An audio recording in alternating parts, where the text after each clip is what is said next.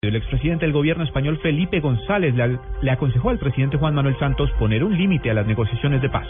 María Juliana Silva. Ante la solicitud de un consejo por parte del presidente Santos al expresidente español Felipe González para aplicarlo al proceso de paz, este le dijo que tal vez en algún momento sería bueno pensar en poner plazos al proceso de paz.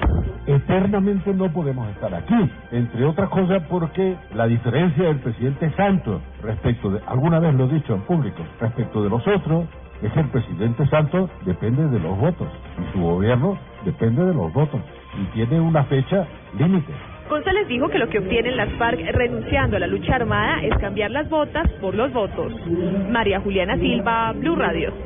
El Procurador General de la Nación, Alejandro Ordóñez, acaba de pedir que se le respete la vida a la hija del director de la Unidad Nacional de Protección, Diego Mora. Precisamente este funcionario también acaba de escribir en su cuenta en Twitter, desde lo profundo de nuestro corazón agradecemos las manifestaciones de solidaridad y afecto. Incluyan en sus plegarias a mi chiquita. La Procuraduría General de la Nación llamó la atención por la falta de una propuesta frente al caso de los menores de edad reclutados por las FARC en el marco del conflicto armado en el desarrollo de las negociaciones del proceso de paz que se adelanta actualmente en, La Habana, Cuba.